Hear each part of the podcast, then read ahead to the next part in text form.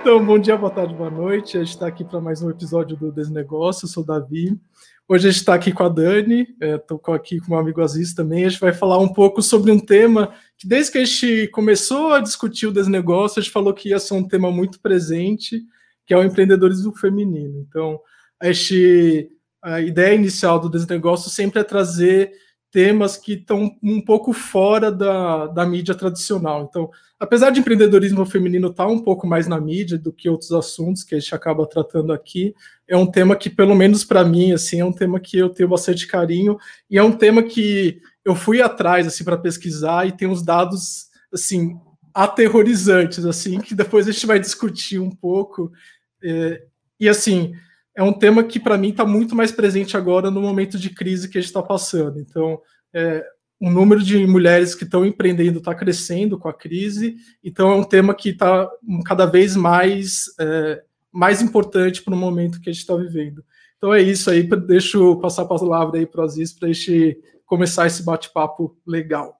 Davi, Dani, privilégio estar aqui com vocês, falando de um tema tão importante, tão difícil e tão relevante. Acho assim, acho que tem muita coisa legal nesse assunto de hoje. A gente teve bastante critério para escolher alguém que compusesse a nossa mesa aqui, alguém com uma dose cavalar de capacidade de realização e que tivesse um nível de inspiração suficiente para você, mulher empreendedora ou quem vive com alguma estimular essa força, essa força que já é intrínseca, né, a pessoas que fazem a vida acontecer, mas que a gente consiga de fato nesse momento, como o Davi falou, tão difícil de humanidade, que o empreendedorismo seja não só uma necessidade, mas uma escolha, né? Porque a gente vê muito isso. Eu vou empreender porque sobrou empreender, não, cara. Eu vou empreender porque eu quero empreender, sabe? Então, a Dani tem um tem um olhar que acho que vai somar muito no nosso papo.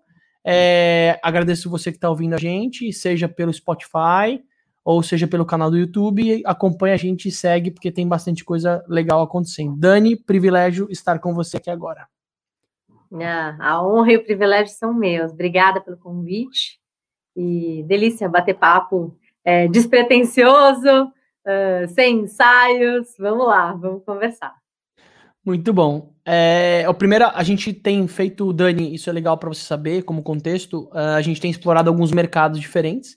Então a gente tem puxado mercado de alimentação, mercado de água, é, enfim, diferentes mercados de esporte. E hoje já foi um, foi um modelo diferente nosso. Então a gente vai testar algo novo com você, que é sair de um, de um território único, ou seja, um território de referência como mercado, e falar de um tema que ele encaixa ou ele expande para diferentes situações, né? Que é a mulher no centro e a capacidade e a realidade de empreender no nosso Brasilzão, né? E eu queria começar tá o nosso papo querendo que você fale um pouco do movimento atual, né? Porque você é uma pessoa que, além de tocar seus negócios, tocar a família, se referencia em várias coisas, o celular bombando, as coisas acontecendo no paralelo. Você começou, você começou um movimento super legal, né? Que tem tudo a ver com isso, né, Dani? Você consegue falar um pouquinho pra gente do que, que é o movimento Aladas? Sim, vamos lá. É, o Aladas nasceu em maio do ano passado. É, pandemia bombando, para ser sincera, a ideia era que nascesse em março, no mês da mulher. Aí eu falei, não, essa pandemiazinha vai passar, não passou, não passou, ainda bem que eu não esperei ela passar.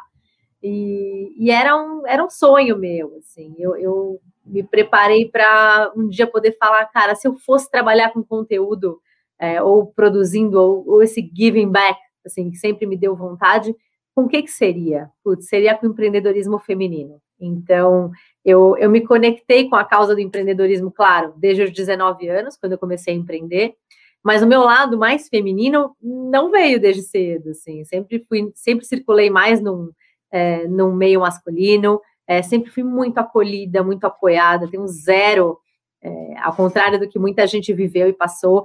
acho que no meio de comunicação, que é o meu setor de origem, né, que é onde eu atuo desde os 19 anos, é um, é um mercado mais é, cabe todo mundo, né? Cabe homem, mulher, cabe em todos os sexos, gêneros, raça, cor, e, e isso, me, isso me facilitou.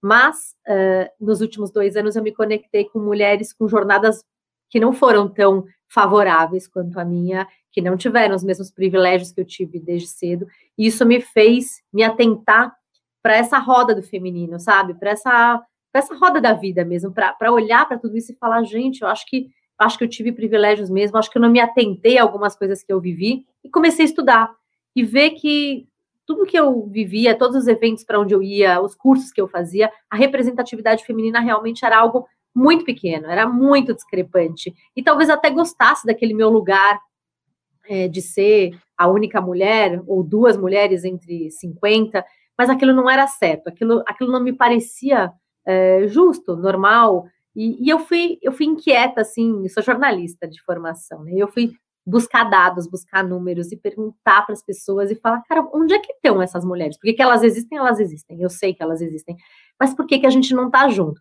Então foi, foi por isso que nasceu o Aladas. O Aladas nasceu é, para trazer luz ao assunto da, da, dessa desigualdade, mas ao mesmo tempo para facilitar caminhos, é, para encorajar mulheres que estão com esses sonhos represados ali, com vontade, mas não se achando capaz, ou, ou, ou achando que vai ser mais difícil do que de fato é. É, eu não estou romantizando, tá? Depois a gente fala sobre isso, mas é, eu, eu queria trazer luz para o assunto, eu queria produzir conteúdo que é a minha origem jornalística mesmo, de eu amo dados, eu amo, é, eu amo escrever, e eu comecei a produzir o Aladas com textos, textos e o Instagram, né? O Somos Aladas. Aos poucos eu fui bolando esse a capacitação, que eu acho que é a principal entrega que eu podia fazer, que é que tipo de conteúdo eu gostaria de ter é, tido acesso, né, aos 19, 20, 21 anos, que erros eu cometi que eu poderia não ter cometido, e erros são muito caros no empreendedorismo. Então, eu produzi os cursos. Hoje são 78 videoaulas gravadas com várias pessoas, não só comigo, e essas videoaulas estão na plataforma, então, num curso, estão é, no, site aladas.com.br ou na Jornada de Voo, que é o curso que a gente produziu, e comecei a fazer parcerias com marcas que queriam também apoiar a causa feminina, como a Dell, é, o próprio Estadão, a 99, marcas que foram se cercando, se aproximando, né, íntimos, e, e, fazendo isso, isso rodar. Então, esse é um pouco da entrega que a gente tem feito hoje. Então, é conteúdo, capacitação e mentoria, que junto com a Bitsumami, com a Dani Junco da Bitsumami, a gente lançou o Mentorela, que dá acesso é, é, um ciclo virtuoso, assim, muito legal, porque os mentores estão se colocando ali à disposição por um valor que certamente é abaixo do que, do que eles cobram no mercado. Eu sei que meus mentores estão lá também. É, as pessoas têm acesso a, a profissionais que, se, teoricamente, são distantes delas, e, e, a gente doa o dinheiro desse, desse projeto para capacitar mulheres da periferia. Então, é um, é um ciclo virtuoso que, que se formou, um ganha-ganha-ganha aí, que eu acho que está me dando bastante orgulho. Então, esse, esse é o movimento hoje. A dúvida é quantas horas tem seu dia, né? Porque em paralelo a tudo isso, você tem três filhos em casa, que tem essa referência sua como uma mãe empreendedora, isso é incrível, isso é mágico, isso muda já um padrão, né, Dani? Talvez a, as gerações anteriores, a mãe ainda era muito a, a coisa da, da matriar, da mãe do lar, né? A referência que ia levar para os esportes, para a escola, para os encontros sociais, que tinha um papel fundamental, e isso dá muito mais trabalho, gente, às vezes, do que ser executivo de grande corporação, tá? As pessoas acham que ser executivo de grande corporação dá trabalho, dá nada, isso é moleza. Ainda mais quando você fica delargando coisa para funcionário. Então, acho que tem um papel autêntico ali, genuíno, mas de mães que tinham essa referência em casa, e isso criava um modelo inconsciente para os filhos de que a mãe, a mulher tem esse papel, e o pai é o que buscar o dinheiro, o pai que vai buscar o recurso. E quando a gente tem essas referências em casa, já muda esse padrão. Porque o pai também está trocando fralda que precisa, ou ele está ali numa reunião em paralelo.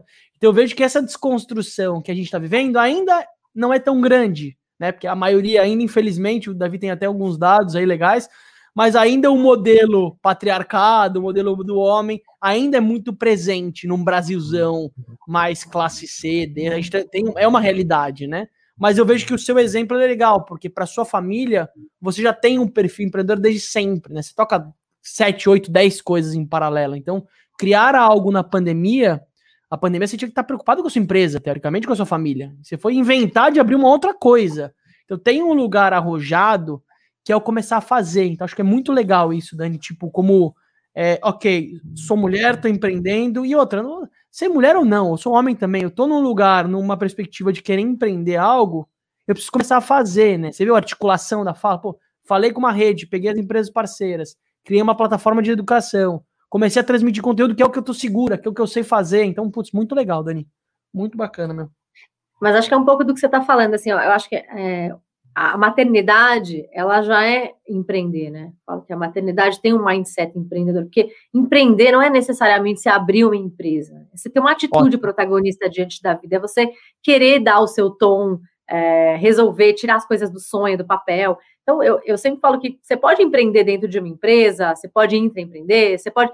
Essa logística da casa, ela também é uma gestão de pessoas, é uma a metodologia, você concilia conflitos, né? O, o tempo inteiro, você prioriza, você é, é todo, todo mindset que você tem para gerir uma empresa, você acaba tendo em casa. Então, tem muitas amigas ou muitas pessoas que estão me seguindo na Lattes que falam, ah, não sei se vou dar conta, porque eu tenho dois filhos.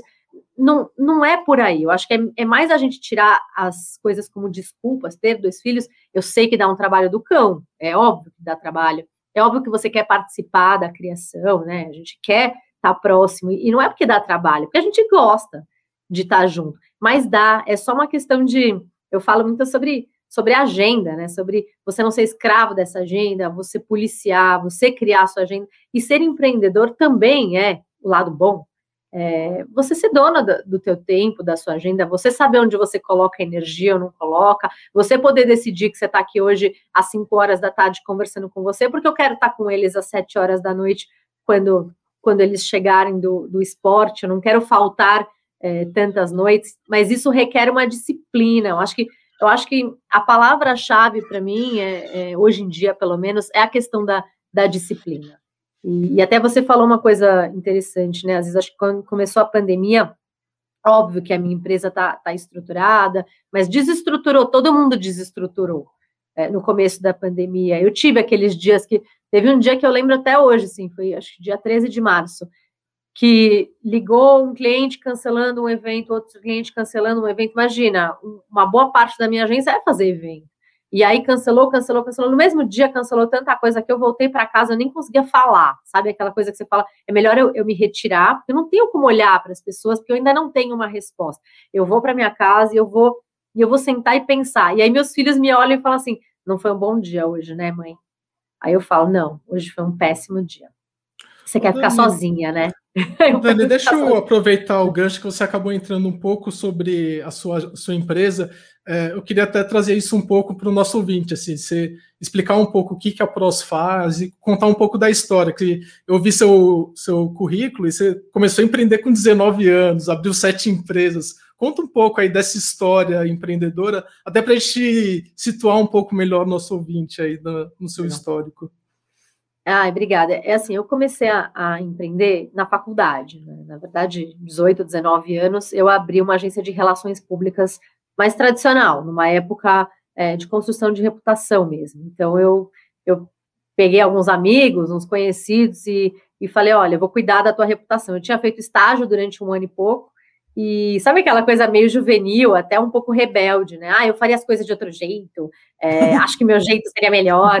Não foi, não foi um empreendedorismo muito. Não fiz um BP, eu não sentei e falei, ah, acho que eu consigo. Eu falei, cara, eu faria as coisas de outro jeito, é, vou tomar para mim e vou fazer. Não tirei clientes da agência onde eu estava, mas eu, eu peguei clientes menorzinhos e falei, dá para mim. E puxei no peito e falei, vou fazer.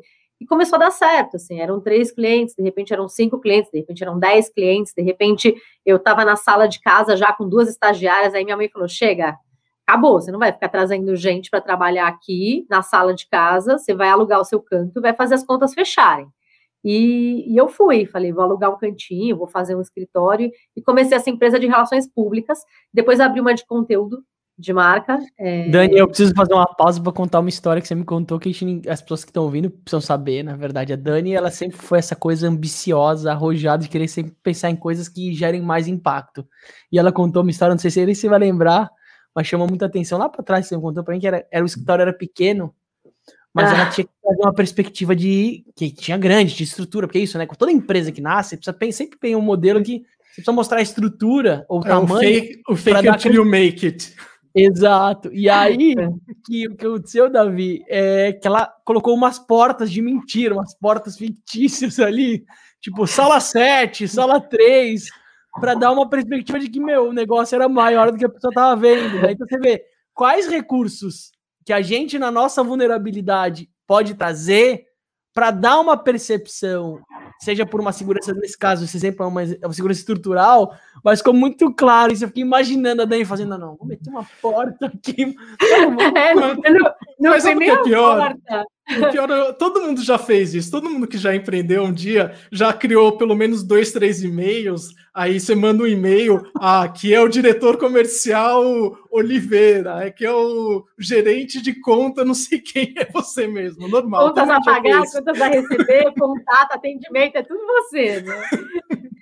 Eu fiz Desculpa, essa de cortar, mas eu precisava não, falar da porta. Foi, foi boa. É, eu fiz assim, a, um escritorinho que eu aluguei tinha uma cozinha, meu, eram 27 metros quadrados, mas tinha dois banheiros e uma cozinha. Falei, ninguém precisa de dois banheiros e uma cozinha. Então, um dos banheiros virou um depósitozinho, e aí eu pus salas 2 a 4, como se aquela fosse sala 1. Um. Era a única sala. Mas é, é, eu acho que sempre tive essa mania de grandeza mesmo, sabe? De uma ambição mesmo, mania de crescer, de é, eu sempre olhava para a casinha, a casa que eu aluguei, eu falava, ai, eu nem mal tinha dinheiro para pagar assim, aquele aluguel, mas eu falava, puta, sempre que eu, eu dava um passo, o chão vinha. Isso era muito louco, assim, eu dava um passo, fechava um contrato com o Santander. Eu dava um passo, fechava um contrato com a Avon. É, era uma coisa meio. É, parecia que alguém falava para mim, vai, confia em você que eu vou pondo o chão. E aí, eu lembro quando eu aluguei uma casa lá na Fradique, onde a gente ficou muito tempo, eu olhei e falei, Daniela, você é louca. Eu fiz uma proposta, o cara aceitou e, e, eu nem sabia como que eu ia fazer aquilo. E eu comecei a sonhar que eu queria um tobogã do, do andar 3 para o térreo, aquela, aqueles sonhos, assim, de menina, né? E, e começou a dar certo. E, e eu fechei realmente um contrato maior que fez tudo ter sentido, até porque eu precisava de mais espaço. E a gente lotou aquele lugar, nossa, não cabia mais gente no, depois na casa. Mas isso foi, foi muito gostoso. Mas então, na, na, sequência, eu abri uma agência de relações públicas, depois uma, uma empresa de conteúdo de marca, bem na época em que surgiram os portais de internet. Então, eu fazia o recheio, sabe? Conteúdo do Terra, conteúdo do UOL, conteúdo do IG, é, e muita revista customizada para branded content. Então, 27 revistas a gente rodava. Ô, Dani, deixa eu trazer só um ponto, outro ponto na sua fala, que acho que é legal a gente fotografando. Não tô cortando, não, tá? Eu tô trazendo só pra não, gente manda. fotografar, porque, cara, são, são coisas bem preciosas, que tem essa essa magia da intuição empreendedora, que quando eu, 14 anos empreendendo, eu sei que não é magia, realmente tem uma coisa que quando você toma uma decisão, é como se as coisas abrem, assim, né? Então, quando você tá num movimento difícil, você fala, seja mandar alguém embora, até um olhar que às vezes é uma tomada de decisão não, não fácil, né?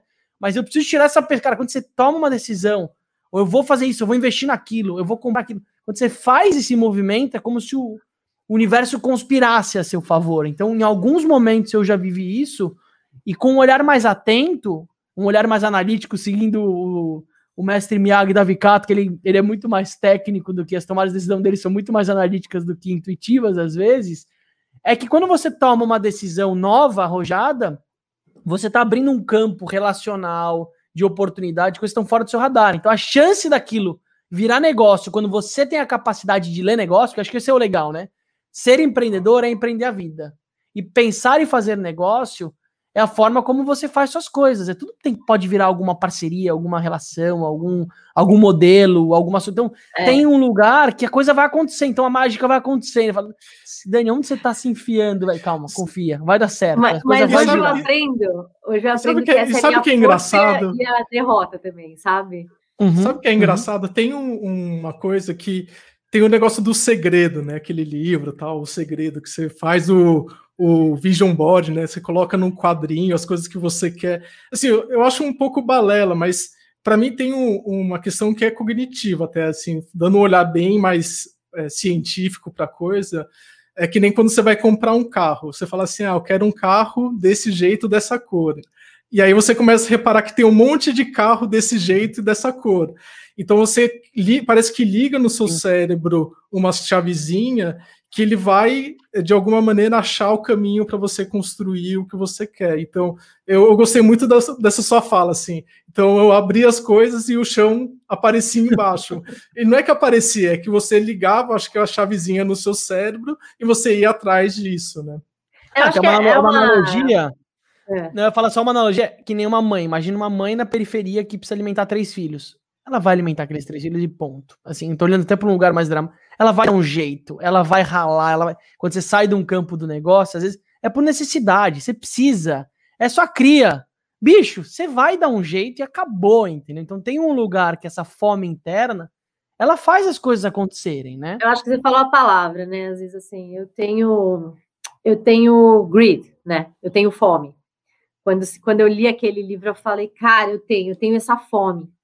É, fome, tesão, ambição, eu não sei a tradução de grit no, no, no é português. É resiliência, né? De uma certa maneira, grit, né? É, é mas eu, eu acho que resiliência vai para pejorar, é resiliência, é, resiliência vai para dor, né? Eu acho que é ambição, é fome mesmo, é, vontade de fazer. Eu poderia me acomodar, assim, eu pensei até na, na pandemia, pô, podia cuidar, podia parar, cuidar da, das crianças, ver o pôr do sol mais vezes e de repente, mas eu tenho muita vontade de fazer mais coisas, sabe? Muita vontade de, sei lá, de fazer a diferença na vida de alguém, de uma pessoa que seja, de duas pessoas que sejam, sem, sem grandes ambições. Não, não é, ai, quero dar uma palestra. Eu percebi que às vezes pequenas coisas que eu já vivi, que eu nunca falei para ninguém, poderiam poupar pessoas de erros grandes que eu já cometi. Então, eu, eu ia dizer para vocês que essa mesma confiança, autoconfiança que eu tenho, é, ela é o que me leva para frente, o que me move numa alta velocidade, o que faz a, a PROS, que é hoje a minha agência, que eu não terminei de contar meu storytelling aí, mas é o que faz a PROS ir para frente, mas ao mesmo tempo é, é a minha autoconfiança também, que é um perigo, porque eu fui aprendendo aos poucos, tanto que eu fui fazer um pós-MBA em governança, porque eu descobri que eu precisava ser o meu é, o meu capataz da, da, governança. Eu precisava fiscalizar um pouco é, esse, esse meu crescimento, essa minha vontade, essa minha fome desmedida. Então, ter que ter regra vai manter é, a empresa e, e, a minha vida nos trilhos porque eu sou uma pessoa de muitas paixões, assim, no, no, empreendedorismo. Como a minha mentalidade é empreendedora, eu me apaixono por muitos assuntos. Eu tô lá com um cliente que, que é do setor agro, me apaixono pela soja. Eu tô com um cliente de setor imobiliário, me apaixono pelo setor imobiliário. Cerveja, absorvente. O bom de uma agência é que você tá cada hora com um cliente de um setor diferente. Eu vou me apaixonando por negócios e eu vou me seduzindo por pessoas, discursos, promessas. É, e, e, eu tenho um faro para o problema, mas eu diria que eu tenho mais fome do que faro. Então, às vezes, a minha vontade de, de me juntar com uma pessoa e fazer um business grande, é, eu não me cerco das ferramentas de governança corporativa que hoje é, eu me sinto mais treinada a usar. Então, quando eu fiz o Aladas, eu fiz o Aladas para compor alguns desejos é, si, é, simultâneos e diferentes, paradoxais ao mesmo tempo. Ou seja, de um lado, dar coragem. Eu vejo muita mulher capaz, pronta, mega preparada, falando: ai, eu não sei, eu não vou dar conta, acho que não consigo. E eu tenho certeza que consegue. Então, é, acho que o viés número um é dar coragem e mostrar que dá, que não é fácil, tá? Eu não, eu não romantizo, mas eu falo, não vai ser fácil, mas vai valer a pena. Número Dani, dois. É engraçado é. você ter falado isso, que quando eu decidi vir para Ribeirão Preto, tô, a gente está morando em Ribeirão Preto e a Claudinha, e um dos motivos para a gente mudar aqui é que a gente queria sair do rolo de São Paulo e cada um empreender em alguma coisa. E a Claudinha ficava sempre assim, né? Ah, mas será que eu consigo? E aí teve um dia que eu cheguei e falei para ela, Claudinha, parece que eu acredito mais em você do que em você mesmo. E ela falou, nossa, eu nunca tinha pensado nisso. E, e é um pouco a verdade, sabe? Eu acho que a, a mulher tem essa posição de parecer que não tá certo, sabe? Acho que tem um, um, Eu até vi um vídeo seu ali no Aladas falando da, da síndrome da impostora, que eu acho que é até mais presente nas mulheres do que nos homens, né? Muito mais. É aquilo, eu até falei no Aladas, assim. É, tem uma pesquisa do Sebrae forte que mostra que 43% das mulheres que sonham em empreender nem começam por medo de dar errado. Porque, como culturalmente a gente não foi criada para trabalhar, quando você cria uma empresa, você está numa contramão da expectativa dos outros em relação a você. Então, não há uma torcida muito a favor. É, há sempre aquele olhar falando que horas que ela vai cair. É, e eu sentia isso, assim, não estou dizendo em casa, mas eu sentia é, é, uma torcida que você fala, não sei se está junto, é, não sei se está vou contra, a favor. Então, é, então, assim, retomando, minha ideia era o que, que eu posso fazer para encorajar essas mulheres e, e, e, mostrar que dá, porque a gente tem 16% de, mais de escolaridade, mas a gente não se acha preparado. Então a gente vai ficar se preparando a vida inteira até passar do ponto. Outra coisa, a mulher empreende mais tarde que o homem. É, mas é um pouco daquela coisa, eu tive filho, por exemplo, com 24 e eu tive filho com 30 e pouco. Com 24, nada vai dar errado. Você acha que tá tudo. Você vai, você mete a cara, você não fica lendo histórias, colecionando causos, é, tenso, e com 30 e pouco eu estava tensa, porque você já tem um repertório de deu errado com a fulana, deu errado com a Beltrana, pode dar errado comigo. Então você já começa a ter aquela nuvenzinha negra na sua cabeça. Então, como a gente se prepara mais e a gente espera mais, a gente fala, ai, já deu errado com aquele, a gente coleciona é, exemplos que às vezes não são de vitória. Então, número um era encorajar. Número dois é capacitar para que as mulheres não cometam as centenas de erros que eu já cometi. Então, assim, tem um artigo que eu escrevi, um vídeo que eu fiz lá. Então, as 25 perguntas que você tem que fazer para uma pessoa antes de assinar um contrato de sociedade. São 25. Pega isso vale para casamento, assim, né? Será que isso vale para casamento? Para casamento, porque juro que vale para casamento. Mas vai lá, não, não precisa ser uma reunião com advogado ou um mediador. Mas, cara, compra um Negroni, senta num, papo, num bar, bate um papo e conversa. Mas é aquilo, faça as perguntas difíceis enquanto ainda é fácil. Porque quando fica difícil, nada parece certo, entendeu? Então, assim, e, e, antes de assinar um papel tão importante como uma sociedade, por que, que eu assinei tantas vezes? E assim, não é que eu aprendi com o primeiro erro, não. Eu fiz, aí eu fiz de novo, aí eu fiz de novo. Então, o que eu estou dizendo é, é eu, eu queria também cercar essa mulher de referências e de, e de conhecimentos para que é óbvio que vai errar a gente, a gente erra todo dia, mas que erre coisas que eu não errei, porque deve ter ainda milhares de coisas que eu não errei. Agora, as centenas que eu errei estão lá. Então, como separar as finanças pessoais das finanças profissionais? Você acha que eu sabia separar? Óbvio que não. Como priorizar as coisas e organizar o seu tempo e colocar a sua agenda a seu favor, ao invés de você ser escravo da sua agenda? Porque dá para ter três filhos, ser casada. É, só que se eu tivesse feito esse curso ou lido os meus próprios textos quando eu tinha vinte e poucos anos, não teria feito mil burradas. Então, o que eu tentei, é, assim, humildemente, mas também chamar pessoas que me inspiraram. Então, para falar de finanças, eu sei o que eu errei, mas eu vou chamar pessoas que sabem consertar para falar sobre o assunto, é, sobre autossabotagem, sobre síndrome da impostora, sobre futuro do trabalho, sobre como eu sei que a minha ideia é boa, sobre como montar um pitch. Então, eu tentei chamar as pessoas que me deram boas respostas, vídeos curtos, do jeito que mulher gosta também, aquela, né, tipo, não dá para a gente sentar e assistir uma videoaula de uma hora e dez, porque o telefone vai tocar, o filho vai chamar, o marido vai querer, né? Então, são aulas de 10 minutos, 15, mas bem estruturadas em termos de roteiro, para que a gente seja assertivo na mensagem. E, mas, Dani, você último, falou uma coisa que é legal, talvez, só para não... que a história do claro. empreender não é skill, não é técnica, né? Não é só o conhecimento. É óbvio que ele é também, eu gosto do que você fala, assim, ok, além isso não é só, mas eu preciso dar uma noção de fluxo de caixa, uma noção de como contratar, eu preciso dar ferramenta técnica, mas tem um lugar de empoderamento que ele transcende o conhecimento técnico que um curso, uma formação MBA, sei lá, quanta gente projeta um MBA a forma perfeita para ela empreender alguma coisa, né? Tem gente falando, não, não vou empreender eu preciso terminar o meu MBA para depois. Meu, isso é uma loucura, isso é insanidade. Uhum. E aí é outro papo. E aí nunca esse, né? tempo, nunca esse tempo chega, né? Que eu acho que é um nunca. pouco do que você está falando, assim. É, quando eu criei o nome do Aladas, foi muito pensando no voo desse pássaro. E uma amiga minha, é, que hoje está no conselho do Aladas, falou para mim: olha, eu vi uma lenda hindu que fala que o voo do pássaro, para ser reto e alto, tem que ter as duas asas estendidas.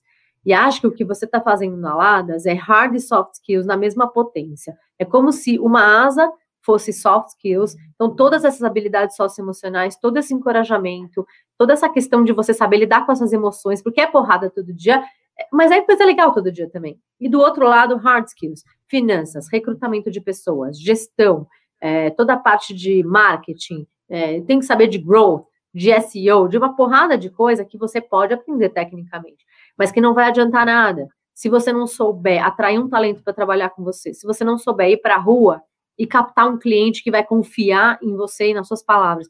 Então não adianta. Eu acredito tanto que quando eu fui montar o curso, eu pensei assim, nada de fazer soft skills primeiro e hard skills depois. Nada de fazer hard skills primeiro, soft skills depois. É a vida, na minha visão, é uma teia, entendeu? É, é uma é, é uma costura de habilidades socioemocionais e de conhecimentos técnicos. E conhecimento técnico você vai lá e vai aprender. Mas a rede que a gente cria, a comunidade para a mulher, ela é muito mais necessária que para o homem. Isso eu sinto. E olha que eu sinto, eu, eu entrei em comunidades masculinas, grupos de CEOs e tal, e vi muita vulnerabilidade, muita vontade de troca real ali, de se despir, mostrar pro... despir no bom sentido, né, gente? Pelo amor, de mostrar seus reais problemas ali. É, mas a mulher ela tem mais, porque a mulher se abre muito. Quando você senta com uma mulher e fala como é que tá indo, ela não vai falar tá tudo ótimo, muito obrigada. Ela vai falar, cara, tá muito difícil. Eu tô apanhando aqui, eu tô apanhando lá. Então a mulher com a mulher, ela tem essa essa essa clareza e essa abertura, essa vulnerabilidade Brené Brown, assim, sabe? De, de você se fortalecer na, na vulnerabilidade. Eu, eu sento numa roda com as alunas ou com quem for ali e eu falo, cara, errei, errei feio aqui. É, eu, eu não tenho essa vergonha, porque eu acho que quanto mais a gente souber que o erro faz parte do processo, a, tem gente que no primeiro erro fala, puta, realmente não é para mim. Mas o erro, ele faz parte do processo. Às vezes ele é muito caro, tá? Tem erro que eu nossa, teve um dia que eu lembro até hoje, assim, eu, eu tive uma notícia de que um erro meu custou caro. entrei na garagem, o meu carro, bati na moto do meu marido, que caiu num outro carro. E tudo isso em dois segundos, assim, porque mentalmente eu, eu fiquei completamente. Eu nem vi o que eu estava fazendo, sabe? Outro dia também, notícia ruim. Eu, eu recebi uma notícia do trabalho, erro meu, óbvio. Atravessei a avenida. Atravessei sem olhar. Meu, o carro parou na minha coxa, assim, pau! Aí o cara desceu com aquela máscara cuspindo em mim, bravo pra caramba, com toda razão. Eu falei, moça, nem vi de onde você veio. Eu te peço mil desculpas, mas eu tô num bad day hoje, sabe? Tipo, assim, então assim, eu, eu erro, eu pago pelos meus erros, espero não pagar com atropelamentos ou com batidas, mas eu pago pelos meus erros. Mas se eu puder fazer cinco mulheres não errarem, pelo menos os erros que eu cometi, e eu vejo todo dia mulheres entrando pelo cano fazendo é, os mesmos erros. O primeiro erro da mulher, eu vou te falar qual que é. Delegar a parte financeira sempre para um homem. É sempre. Tipo, ou é o marido, ou é o irmão, ou é o contador, ou é o amigo. É, a mulher, ela é. não se acha capaz de cuidar Você falou uma coisa, finanças. lembrei de uma história recente que a gente acabou de passar, Normalmente a mulher tem esse lado criativo, mais lúdico, né? O mais aflorado num processo, né? Ela às vezes é a alma do negócio, né? Ela tem um pouco dessa parte artística mesmo. E aí é o que você falou, ela terceiriza esse lugar e acaba sendo um lugar que vira um lugar de controle financeiro também, né? É o que você falou, mas o distanciamento disso gera uma terceirização, que é autorresponsabilidade também. É o que você falou, não terceirize isso, porque isso é seu também. A partir do momento que isso cria um distanciamento grande, como volta, né? Como retoma isso? E a gente passou por um processo de um casal, é um processo que a gente viveu recente de um casal. Como você vê, quando eu falo, imagina quantos tem por aí que, que tem um negócio juntos, onde o homem faz um papel mais analítico, mais racional de estruturação, a mulher vai para o mundo voar, montar as coisas, o lado criativo. E se eles se separam? E se rola uma traição no meio do processo? E se eventualmente o negócio pivota a estratégia, eles precisam conversar junto? Acaba criando um distanciamento tão grande que um não consegue botar a mão no pitaco do outro, entendeu? E aí, o que, que o negócio faz? Então, acho que esse ponto que você falou é ser empreendedor, cada vez mais é desconstruir especialização. Você precisa saber um pouco de tudo do seu negócio. Seja você então, uma é, MEI, né? Imagina uma empreendedora MEI, né? Uma empreendedora MEI tem na é sociedade, é né? Você falou é, é, bem o que eu penso, assim, o que acontece? Você fez faculdade, seja lá do que for, tá? Porque depois eu fui fazer administração. Não ensina empreendedorismo. Empreendedorismo é empreendedorismo. Administrar um negócio é administrar um negócio. Agora, as sensibilidades, as metodologias, o day by day, é, é o seu. Quando você está administrando um negócio de outra pessoa, você pode ter dor de dono, você pode ter, assim, aquele mergulho proprietário. Eu já administrei outras coisas também em paralelo, de outras pessoas. Só que o que é seu é insônia, é, é, é realmente o seu. Então, eu acho que assim, a mulher ela delega a parte financeira, isso é default, tá? Porque ela fala, não vou ser boa. Só que uma coisa é você delegar o preenchimento da planilha, como, pô, eu claro. não preencho. Uma outra coisa é você delegar o controle do sistema. Isso ainda é confiar. Isso ainda é delegar. Agora, o controle, definir os KPIs, quais são os indicadores que eu vou acompanhar? O que é relevante para mim? Quais são os, os OKRs, né? quais são os Key Performance Indicators que eu estipulei para o meu negócio. Então, é venda, é engajamento, é número de clientes, é margem. Então, eu acho que se a mulher tem esse controle e ela acompanha fluxo de caixa, faturamento, até faço no Alados às vezes a diferença entre faturamento bruto e lucro líquido. Por que, que esse dinheiro vai embora? Onde é que está esse dinheiro? Ele vai indo embora. Então, se você não tiver o conhecimento básico de como é que você formata um balanço, como é que você olha para o teu dinheiro e você acompanhar esses indicadores para pelo menos ver que a luz está vermelha, verde ou amarela, você delega a, a linguagem do teu negócio, né? Você delega o controle da sua operação. Então, não pode delegar. Isso, isso a gente fala no curso. Eu falo, você pode delegar os afazeres, o preenchimento, mas o controle, ele tem que ser seu, goste você ou não. Então, se você empreende em moda, porque você acha que você gosta de moda e quer passar o resto da vida trabalhando em moda, você não vai trabalhar em moda empreendendo. É, é melhor você ser estilista numa corporação. Dani, eu, eu, eu vem para mim o perfil do empreendedorismo materno muito forte, né? Que são às vezes mulheres executivas que têm o privilégio de ter um filho e o filho não vem só com o privilégio é, dele, ele, te dá uma reflexão sobre o que, que você quer para sua vida, né? Dá um choque de realidade, uma porrada na testa que você fala: eu não vou voltar para aquele trabalho nem por um pi, nada, não vou voltar. Eu vou fazer alguma coisa mais autoral. E como a, a maternidade tem essa sensibilidade de aflorar esse lado, a, começa a entrar canalizações, seja do sabão, da flor, do doce, do.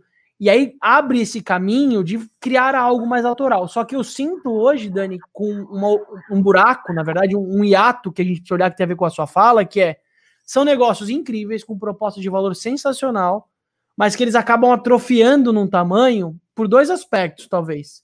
Porque sim, o negócio ele foi feito para ser pequeno também, e ok, gente, ter negócios pequenos é incrível também. Ser alfaiate, uma vez o César Pinella, que é um cara incrível, uma vez falou: Aziz, por que você quer crescer e escalar se você é alfaiate? Seja o melhor alfaiate e acabou também. Você não precisa necessariamente crescer. Cria um negócio de nicho, trabalhe sob medida, tenha prazer para você estar na operação, mas é o que você falou, você não precisa estar na operação de tudo.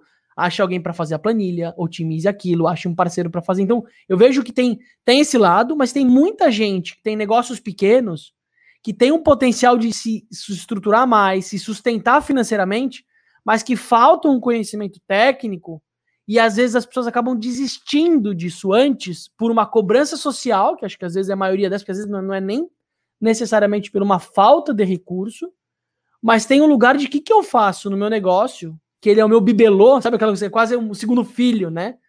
Que ele precisa ganhar uma musculatura, ele precisa ir para a vida, a própria criança. O filho foi feito para ir para o mundo. O negócio, ele também foi feito para ir para o mundo. O negócio não é que nem arquiteto que coloca o quadro na sua casa é para você. Se você fizer isso, não vai dar certo. Não, fiz um negócio para mim, cara. Toma cuidado, porque ele não é para você. Você é empreendedora disso. Então acho que tem um lugar, Dani, que sou empreendedora, já sei a minha proposta de valor, já entendi o que eu gosto de fazer, minha aptidão. Agora vou entrar na Ladas para entender quais são as ferramentas técnicas, quais são os, os canais, as tecnologias que podem me ajudar a dar um passo a mais, né? Então eu vejo que falta ainda isso. E o Aladas ainda perto do Brasilzão, na minha visão, ainda é um movimento de nicho ainda. Ele começa do nicho para expandir, óbvio, mas ele tá falando uma linguagem mais de executivas. E agora onde Não, mas é de nicho. É de nicho. Porque a Rede Mulher Empreendedora, por exemplo, faz um papel muito legal com a base, né? O que eu, o que eu tenho recebido na Aladas são alguns públicos. Primeiro, um público que está entrando na faculdade, que fala, estou entrando na faculdade para fazer o que eu, para estudar o que eu gosto, mas eu sei que eu quero abrir um negócio do que eu gosto. E para abrir um negócio do que eu gosto, eu entendo que essa faculdade não vai me levar para frente.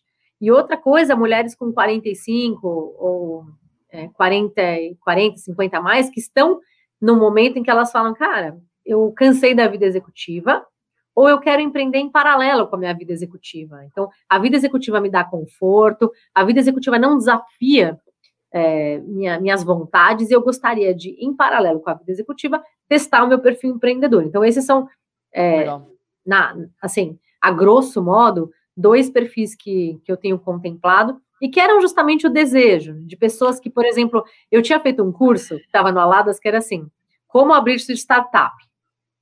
Ninguém olhou, gente. Um curso como abrir startup para mulheres, ele repele, tanto que né? O cara deve ter, você deve ter pesquisado aí o número de mulheres que são founders. Então, a gente tem 85% dos founders em startups são homens. Então, quando você fala, quero abrir minha startup, ninguém olha, gente. Então, aí eu mudei. Aí eu falei, como abrir sua empresa? E dentro da empresa, é, sua empresa é uma startup ou uma empresa tradicional? As pessoas nem sabem, as mulheres nem sabiam que o business delas tinha potencial de ser uma startup.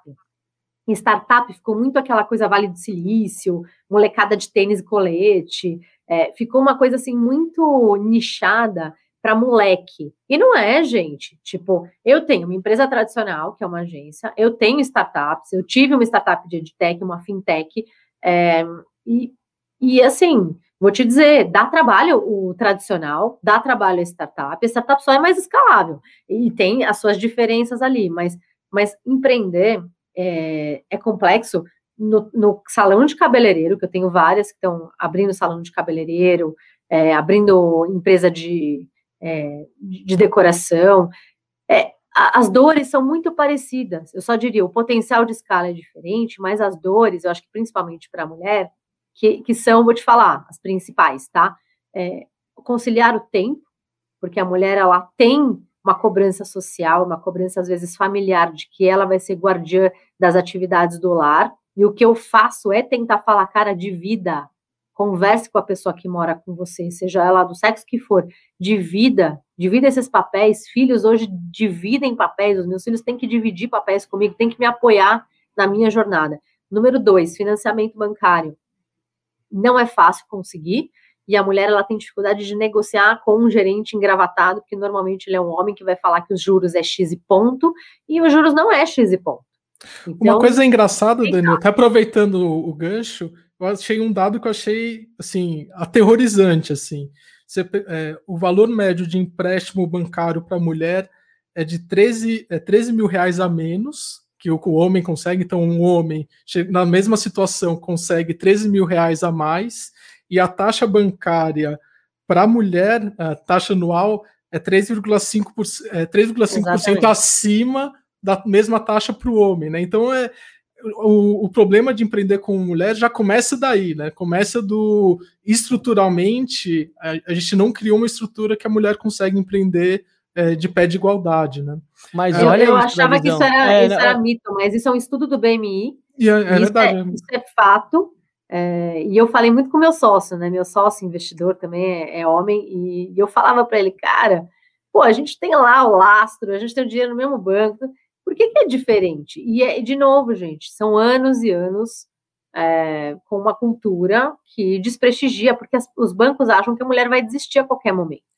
E o que é bizarro é que a taxa de inadimplência de mulher é mais baixa, é, né, de é empréstimo é bancário. É igual, é igual o seguro do carro, é que o seguro do carro ele já entendeu que, que assim, eu tenho seguro alto mulher e ele é mais barato que o do meu marido, porque mulheres são mais zelosas, né? A gente bate menos o carro, mas a gente tem aquela fama de que não sabe dirigir. Então, é assim, é uma coisa de fama e realidade. Ah, a mulher é. vai desistir do negócio, então vamos, vamos emprestar para ela o dinheiro mais caro. Ah, a mulher vai bater o carro, vamos cobrar mais no seguro. Então, quando você começa a olhar os fatos, que é a adimplência, que é o estudo, então a gente tem esse problema, e aí, e aí tem coisas que eu tento encorajar na mulher, porque aí vem a nossa parte também. Eu, eu brinco aquela coisa, né? A gente sempre quis ser chamado para festa, a gente está sendo chamado para festa, a gente quer ser chamado para dançar, porque não adianta ficar lá só olhando a pista de dança. Mas quando alguém chama a gente para dançar, a gente também tem que ter coragem de aceitar, né? E de falar, cara, vamos, vamos dançar que eu vou te mostrar como eu sou boa nesse negócio. Mesmo que a gente seja desengonçada no começo, a gente vai pegando o ritmo na pista, né? A gente vai, a gente vai aprendendo. Então, eu acho que encorajar essas mulheres a, a, a entrarem na pista de dança, e, e, a gente dança melhor até quando a gente está entre outras mulheres, sabe, dançando. Então, trazer as outras conosco me deu muita vontade, como eu te disse no começo, é, eu, eu me via mais sozinha, eu achava interessante estar sozinha, o que é uma postura é, errada, e aí, aos poucos, eu falei, cara, quero mais mulheres aqui. Vai ser muito mais divertido se a gente conseguir é, conversar, se nessa viagem de negócios a gente puder sair só em mulheres também e puder visitar startups. Isso que me deu vontade. Foi, foi isso que Dani, eu fui fazendo. você falando, eu só fico pensando assim, cara, empreender já é difícil pra cacildes. Uh, eu fiquei imaginando o Aziz nascendo no corpo de uma mulher periférica preta, sei lá. Tô pensando numa. Ah, eu ia entrar, Cara, eu ia entrar nesse Mano, tema. é tipo surreal, velho. É, é tipo, não dá, é assim. É, como, que, como que pega força daí? Esse é o foda, porque é na resiliência da necessidade, é quase no alto flagelo da sobrevivência. É surreal, deixa, gente, é tosco. deixa eu até uma... aproveitar aqui, eu vou trazer alguns dados que eu achei também é, sobre empreendedorismo feminino. Então você pega hoje para venture capital, né, para investimento de capital de risco, é, 2,8% só de todo o capital de risco nos Estados Unidos foi para mulher. Em 2019, esse número caiu em 2020, então foi para 2,3%. Se você pega mulheres negras, esse número cai ainda mais, o que é bizarro, cai para 0,006%. É, não existe.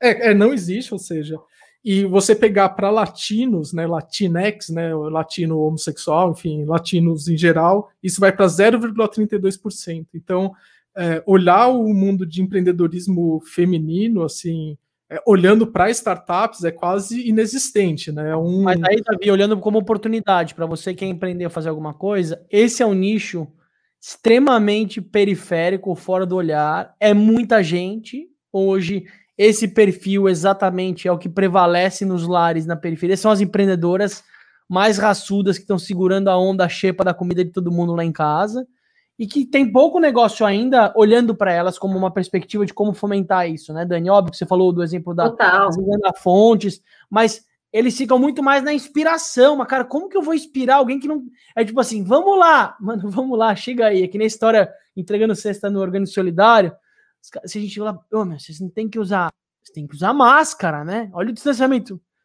distanciamento social, cara, olha quanto vírus, olha quanta doença, olha quanta coisa que a gente passa aqui, isso aqui é só mais um, cara. Não tem, não tem.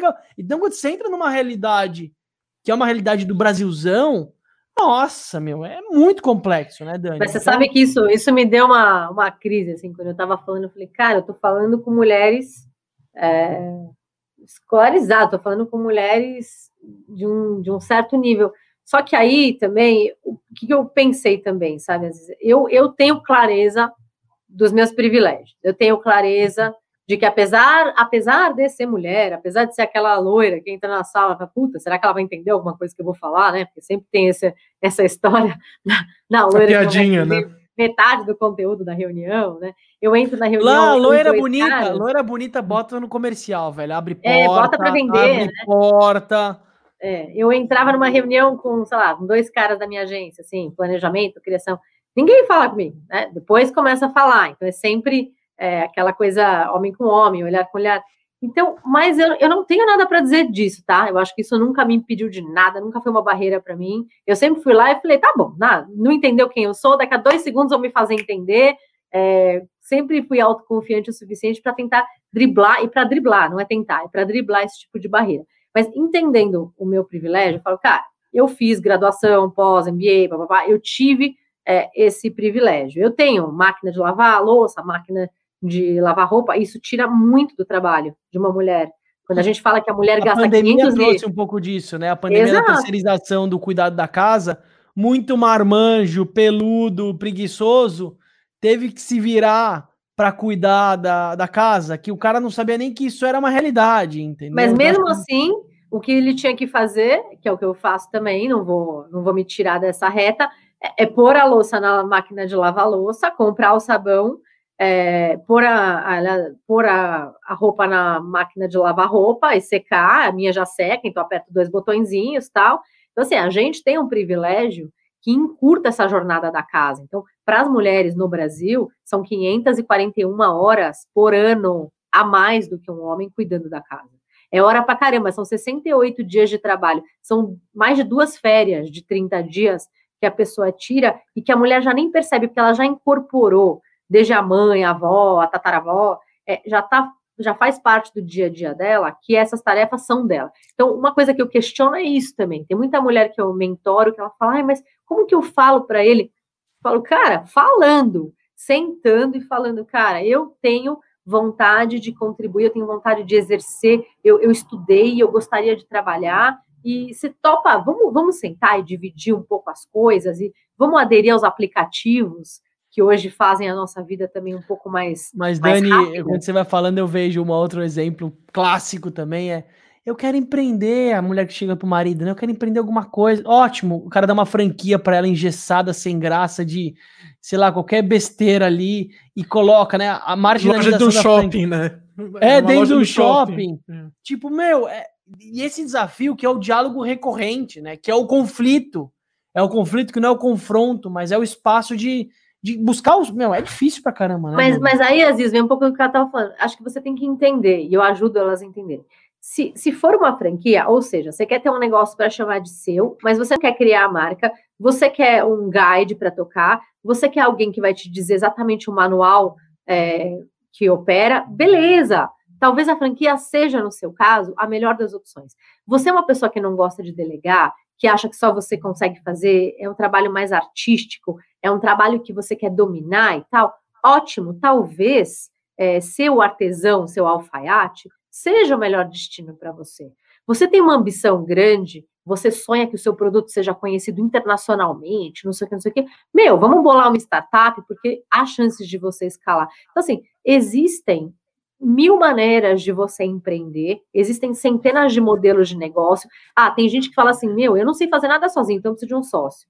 Pera, vou te ensinar que existem várias maneiras de você não estar sozinho e não necessariamente assinar um contrato de sociedade. Você pode ter mentores, você pode ter conselho, você pode chamar diretores é, com um mútuo conversível, mas com vesting. Então, assim, o cara não precisa, da noite para o dia, a mulher às vezes ela fica tão com medo de ficar sozinho que ela dá 20% da empresa. Você passou perto, ela fala assim: Toma seu colo. Sócia, Topa ser minha sócia, te dou 20% da empresa. A pessoa vai lá e agarra, você nem fez as perguntas difíceis que eu sugeri, você nem sentou para conversar, você nem sabe se a pessoa vai se dedicar duas horas por dia ou 18, você nem sabe se ela segura a onda da dor, você nem sabe se ela é uma pessoa legal ou agradável, você nem checou os antecedentes criminais dela, e você deu 20% da sua empresa, que é, é muito mais sério do que e a amarradona E a amarradona né? E amarradona Dá dois anos, e eu falo isso para várias amigas, eu falo, aí pega a melhor amiga. Puta, mas ela é minha melhor amiga. Cara, colapso, colapso. Eu já falei isso, pior é que eu falo, eu falo para grandes amigas, eu falo para minha mãe, ninguém escuta. Parece que a gente precisa tomar na cabeça é, para depois falar. Eu não vou falar, eu avisei. Eu só Levanta eu só a plaquinha, rezo. né? que eu já sabia. Eu já né? sabia. Eu só Mas rezo. Sua mãe já empreendeu com alguma amiga, Dani? Minha mãe, com a melhor amiga dela, abriu uma empresa. Abriu não, elas compraram uma empresa e tudo aquilo que eu vivenciei no Aladas, eu fui conversando com a minha mãe.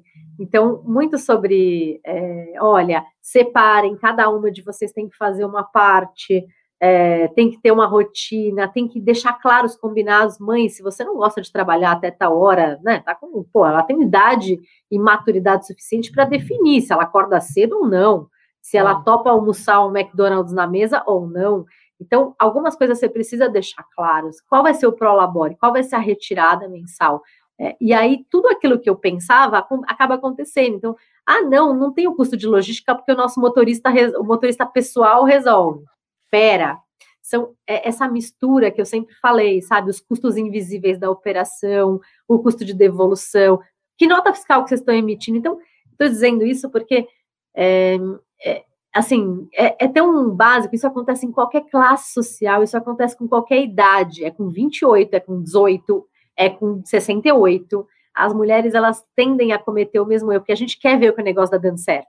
A verdade é, a gente quer olhar a planilha da empresa e ver que ela está no azul. Então a gente engole algumas despesas e coloca na física, porque a gente quer ver a, a, a, gente topa ter prejuízo na física, porque a gente quer ver a jurídica brilhando. É muito louco isso. Eu já fiz isso também, entendeu? É, você se esconde, você esconde seus prejuízos na jurídica para poder chegar em casa e falar: olha, olha como eu estou dando certo. Na... E até, Dani, o exercício também tem jurídica, tem família, tem tudo, tem o autocuidado e o alto valor, né? Que é o que você você falou um pouquinho no começo do nosso papo, que é o tempo para você mesmo, né? Porque às vezes não sobra. Eu peguei muito na sua fala a Rosita, que trabalhou com a gente um tempão, enfim. E aí eu falava, Rosita, vai pega, pega esse final de semana, vai curtir. Ela, vou curtir meu filho. Ela ia na feira, ela cuidava da casa, ela cuidava da filha. Ela não se permitia ter um tempo para ela, porque não tem esse hábito de ter o tempo para você não, no meio de uma rotina pauleira. Tudo. Entendeu? Tem uma frase da Brené eu... Brown sobre isso, né? Que ela fala nessa eu vou traduzir do meu jeito, né? Mas ela fala que nessa era é, da superprodutividade, você descansar é muito mal visto. Você descansar é quase um pecado nessa. E, e, eu, e eu demorei muito, mas assim, muito, eu tô dizendo 20 anos mesmo, num day by day, para tentar entender que o meu descanso, né, que a minha pausa é, faziam parte do movimento e aceleravam o meu movimento. Então, fim de semana, eu achava que eu precisava é, trabalhar. Eu até falo que eu tive um, um, burnout mesmo, né? Acho que foi em 2000 e, uh, 2010, não, 2007, por aí. E, e eu fui no médico e ele falou para mim: olha, você precisa parar de viajar. Eu viajava toda semana, pô, domingo e voltava segunda noite. Trabalho ou pra praia? Trabalho, trabalho. E, é. eu sozinha, e dormia sozinha, e fazia reunião o dia inteiro, e comia na mesa e voltava. E aquilo, viajar domingo à noite, ele pressupõe que o seu domingo é ruim, porque você não, você já fica assim, puta, faltam duas horas para o aeroporto. Putz, Vila, faltam duas horas. É. Você já faz a malinha, a malinha já está sempre pronta, mas é, é cansativo. Aí você vai para o hotel, você já não dorme bem, né? Porque você está dormindo no hotel. Aí, seis e meia da manhã, você já acorda, toma aquele café, beleza? E você faz o dia inteiro de reunião, você volta no avião, eu falava para a aeromoça, me acorda quando pousar porque eu caía, eu desmontava. A aeromoça Sim. me acordava, aí você pega, roda sua malinha, pega o carro, porque o carro dormiu no aeroporto, guia para casa, desmaia. Terça-feira é, é Eu já vivi, eu já vivi isso, assim, durante sete, oito anos, assim, é terrível. Eu vivi seis anos é. E eu me acostumei com isso. Só que chegou uma hora que alguém precisava vir de fora, antes que eu fundisse o motor mesmo, e falasse assim, querida, deu, parou esse negócio, você precisa entender quem é você. E aí ele falou uma coisa que eu sempre falo para as minhas amigas, que é marque, não vai mais viajar, e marque segunda-feira de manhã uma coisa que você adore fazer. Gente, essa dica boba, imbecil, ela mudou minha vida, assim. Porque o domingo ficou lindo. Porque segunda-feira eu tenho uma coisa que no meu caso é jogar tênis. Eu tenho uma coisa que eu amo fazer. A segunda-feira ficou linda, porque eu já comecei a segunda suando, jogando Verdade. meu tênis, putz, gás, eu volto, estou feliz e saltitante. A terça-feira não é mais uma ressaca da segunda, é só uma terça-feira. E, e, assim, estou dizendo, por isso que eu falo na Alada sobre pequenas mudanças que, quando você consegue dominar a sua agenda, você pode fazer. E a gente Sim. pode fazer esse tipo de mudança, entendeu? E não interessa se você trabalha numa corporação também. É só você definir que segunda-feira você vai começar fazendo uma coisa que você gosta. Pode ser às 5 da manhã, pode ser às 6 da manhã. Tem um tem lugar aí na sua fala que é tipo que vale a pena fotografar, que é assim: você quer dinheiro, vai investir. Você quer prazer, vai empreender. E não é prazer no parque de diversão, é prazer na vida real, né? É uma coisa que vai ser difícil, vai ser pauleira mas se você não criar esses espaços de celebração, de conquista, de compartilhamento, de chutar o foda-se, fudeu, você não vai dar conta. Então eu vejo que tem um lugar que é, ok, sou empreendedor ou não? Eu ainda não sou, eu tô afim. Começa, erra muito, mas não é o errar de bater a cabeça e não levantar mais, é o experimentar, é se permitir também no ser binário, que a vida não é acerto e erro. A vida é esse teste contínuo, ou seja, não funcionou, faz diferente. Funcionou, faz melhor. Então tem um código aí que eu sinto que é para quem está começando, pega um território que você se identifica, busca um pouco mais de referência, começa, não busque, não terceirize isso por uma fórmula, faculdade ou que não terceirize isso. Inclusive até seria mais ousado. Já sabe que quer empreender? Por que, que você não pode empreender algo em vez de fazer um cursinho, por exemplo, para entrar numa faculdade legal ou para qualquer Cara, começa a empreender, joga a faculdade um pouco para frente, porque a gente pode hoje laciar um pouco mais as coisas. Que faculdade as hoje... coisas diferentes, né? Por exemplo, Aziz. É, é, a faculdade para mim... A faculdade foi um celeiro de networking. Falar, é, é, falar uma coisa da facu. Que faculdade contabiliza horas de empreender, de empreender ao invés de horas de estágio?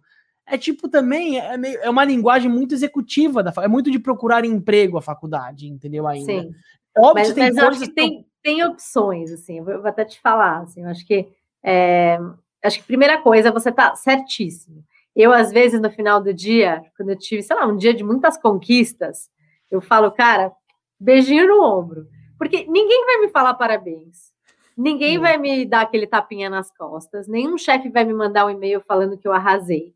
Então, eu mesma preciso, eu falo, cara, Dani, foi foda hoje, hein? Parabéns. Tipo, fechei um contrato, consegui trazer uma pessoa legal para o time. É, é, muito gostoso quando você vê as coisas, assim, é impagável. O que eu ia dizer é assim, alguém me perguntou outro dia, você já teve vontade de desistir? Cara, centenas de vezes, milhares de vezes. Só que aí quando eu, eu penso, what for? Eu falo, para que tudo isso?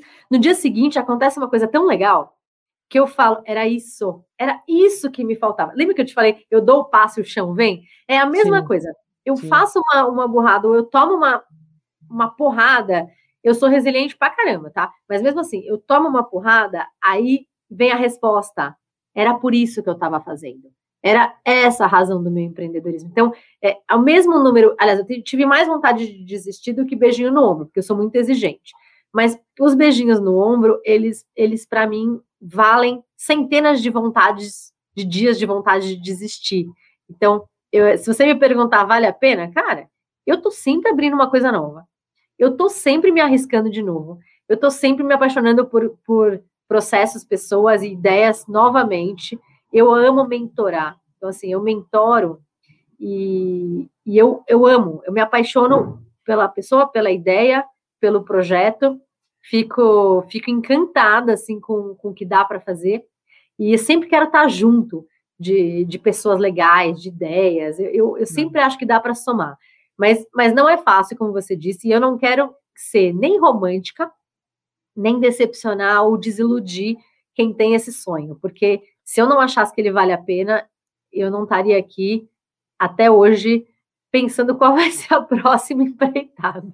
É, ou até, Dani, em cima dessa lógica de empreitada de caminhos, é, tem uma, uma vez que eu ouvi de uma pessoa, eu fui evoluindo isso como uma teoria, como uma tese, que a vida é como se fosse um elástico, né? Você pode escolher viver mundo corporativo, que vai te dar um elástico menos mais leve, que é assim, aquela carreira fixa, aquele modelinho CLT, aquele modelo CLT, a rotina fixa, os desafios recorrentes. Você tem uma coisa que ela é um café com leite. Eu tô, sendo, eu tô exagerando para a gente trazer um pouco óbvio, a gente fala muito de intraempreender, eu não acredito muito em intraempreender não, tá? Porque eu acho que a maioria das corporações hoje, elas não têm propósito. É, então, como você vai empreender algo que ela não necessariamente tem esse propósito? O marketing pode até inventar, mas eu acho que empreender, é o que você falou, projeto paralelo, ou qualquer outra coisa, eu acho que isso para mim é um pouco que todo mundo precisaria viver de alguma forma em algum momento da vida. Mas falando no elástico, a vida é feita para a gente viver ela no elástico. E o elástico, Dani, esse, esse looping 360, assim, vai ter dias na sua vida que você vai estar tá no hype, que a galera fala, mano, que Dani exagerado, como ela tá tão feliz, ela só fechou um contrato que ninguém vai saber o que você viveu naquilo. Mas da mesma forma que você tá no elástico para cima, você vai ter um momento que você vai estar tá no, no, elástico para baixo, mas o que, que você vai fazer? Em vez de entrar na dor e se afundar e desistir, você vai olhar para aquilo, no presente, na presença daquilo, e falar o que, que eu posso ganhar com aquilo. No momento mais difícil, não é que você vai pedir ajuda, né, Dani? Que acho que seres humanos também tem essa dificuldade de pedir ajuda, de mostrar vulnerabilidade. A mulher, mais ainda.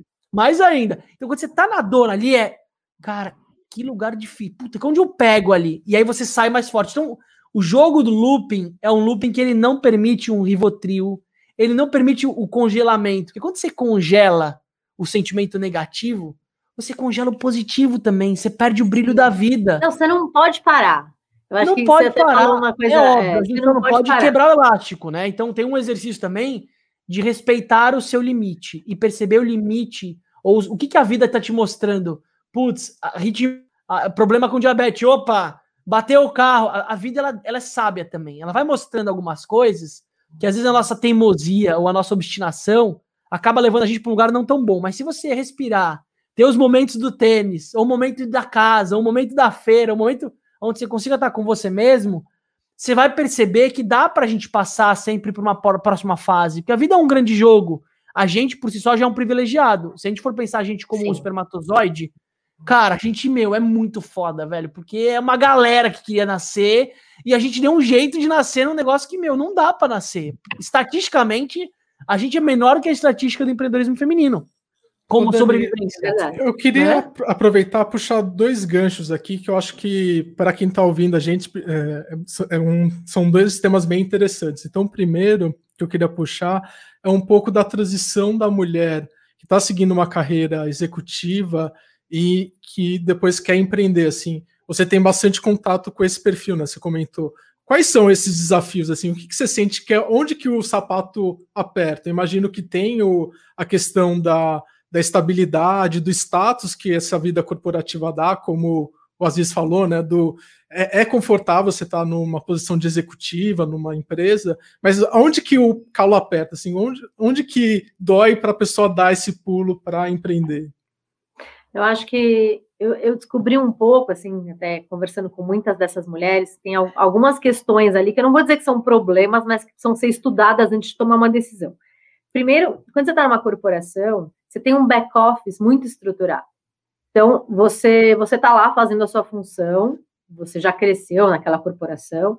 Aí, o financeiro é feito pelo financeiro. Quando quebra o seu computador, você chama o help desk ali, o TI, para arrumar. É, quando você precisa, você tem burocracias, né? Você tem que reportar, você tem que fazer relatório de despesas, não sei. Mas é como se você pudesse focar só no que você faz e você mal se dá conta de que algumas coisas acontecem, seu pagamento está lá no final do mês, é, você, você manda a sua nota, o pagamento está lá. Não vou nem entrar no faz, dinheiro né? agora. Eu não vou nem entrar no dinheiro, mas o que elas sentem falta é um pouco disso. Muitas delas me falam, cara, eu não tinha noção do tamanho do back-office, da diferença que aquela estrutura corporativa fazia no meu dia para tudo andar mais rápido, a secretária que faz tal coisa, o motoboy que funciona sozinho. Então, é, é esse back-office, ele, ele torna a vida mais, mais confortável. O dinheiro é uma coisa assim, quando você vai empreender, uma das perguntas difíceis que eu coloco lá naquelas 25 perguntas é justamente quantos meses você tem de caixa ou quanto tempo você está disposta a não receber nada. Legal. Outra coisa, na hora que tiver que colocar dinheiro, quanto você tem para colocar e em qual é, velocidade você consegue colocar? Porque a empresa ela pode acelerar ou ela pode desacelerar, ela pode levar cinco anos para crescer, não, nada está errado, tá? Mas é, você precisa alinhar a velocidade do passo de acordo com a gasolina que você tem. Claro. Então, essa coisa do não receber, você, topa não receber um mês, beleza. Você topa não receber dois meses? Você topa não ter o teu VR é, e, e, você ir comer e pensar o que você vai comer?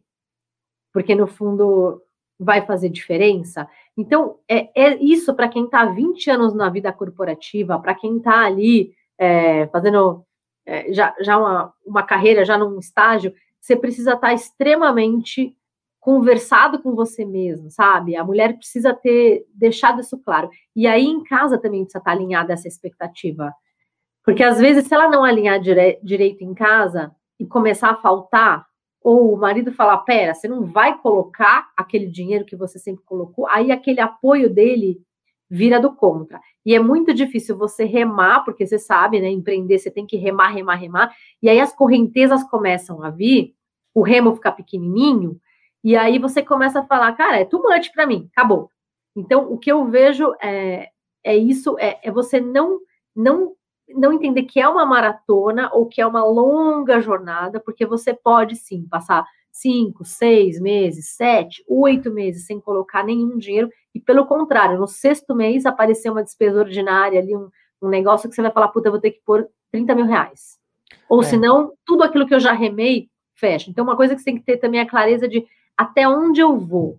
Assim, quanto tempo eu vou dar para esse negócio dar certo ou errado, quanto de energia é, quanto de tempo, eu estou dizendo assim, quanto, quanto de cronograma eu vou dar e quantas horas por dia eu estou disposta a colocar nessa operação e quanto de dinheiro eu estou disposta não só a não receber, como a colocar no meu negócio. E eu estou disposta a captar recurso, eu estou disposta a, a diluir minha participação e colocar um, um investidor aqui em troca de não ter essa dor de barriga. Então, são, são várias coisas que, me perguntando assim, o que eu vejo é, é, sobre, é sobre essas dores, a dor da falta de apoio, da falta de estrutura, é, do desalinhamento financeiro com o que você já vinha vivendo há muito tempo. Você fala assim, cara, remei minha vida inteira para chegar nesse estágio de salário. Será mesmo? Por que, que é tão bom empreender se eu vou descer um degrau? Você tem que entender que borboletas, aí vem o lado bom. Que eu falo para elas, sabe essa essa coisa de do novo, aquelas borboletas na barriga, quando você vai fazer um pitch em inglês, por exemplo, que você fala, putz, é, eu vou ter que convencer esses caras todo aqui a colocar o dinheiro, borboleta. Só que aí termina o negócio e fala, nossa, Tipo, foi muito foda. Então, eu acho que tem essas borboletas no mundo corporativo, elas acontecem, mas é, quando é seu e você consegue alguém que confie em você, na sua ideia, é muito louco. Eu, eu não tenho nada a falar do mundo, assim, na agência, eu tenho é, muitas borboletas ainda. Eu tenho concorrências, eu tenho que, que trazer gente, eu tenho que viver. A, a empresa nunca está no, nunca tá no tédio, tá? Nunca tá. Mas tem gente na vida corporativa que eu vejo gente falando, puta, eu tô nessa consultoria aqui. Essa semana eu já falei com cinco que me procuraram falando, eu tô bem, obrigada, eu tô realizada, obrigada, mas eu preciso de uma de uma coisa a mais. Eu preciso, eu tô com energia de sobra. Não, mas aí, Daniel, estou bem, obrigado. Bem é uma palavra péssima. É uma das piores palavras, acho, empregado do ser humano. E aí, como você tá? Tô bem, velho. Tô bem, velho. A vida, você tem que estar. Tá, mano, eu tenho que estar tá pulando, tenho que estar tá dando um orgasmo. Tem um lugar, eu falei, eu encontrei uma pessoa num café aqui na ilha, um, um, casal, duas mulheres, e aí uma delas fala assim: Não, eu trabalho na Clara há 20 anos. Eu falei, 20 anos, 20 anos trabalhando no mesmo lugar, fazendo, meu Deus do céu. E aí a provocação é: ela, ela projeta, ela posiciona como ela tá bem quando você aprofunda um pouco, né, Dani? Você percebe que, meu, tem uma fome, mas você tá olhando da janelinha. Então fica muito distante esse lugar. O banco é campeão nisso. O banco, você acha que ele cria treinar? Por quê? É para amarrar o cara lá dentro pro resto da vida. E dar um senso. E amarra de... com equity, né? As empresas hoje então, também tem isso. Esse é o foda. Você só vai ter acesso ao seu equity se você me dá a sua vida, me dá a sua vida que eu vou te dar benefício. É um preço do Matrix. E aí, o que, que você quer, né? Você Mas quer? eu sempre falo para elas, eu falo, não larga essa tua vida confortável antes de experimentar o que são essas borboletas, porque não é para todo mundo, sabe? Às vezes eu acho que é, a gente tem que ter clareza. Eu escrevi um artigo que muita gente falou comigo, acho no ano retrasado, que era o mundo precisava que todo mundo empreendesse, pelo menos uma vez na vida.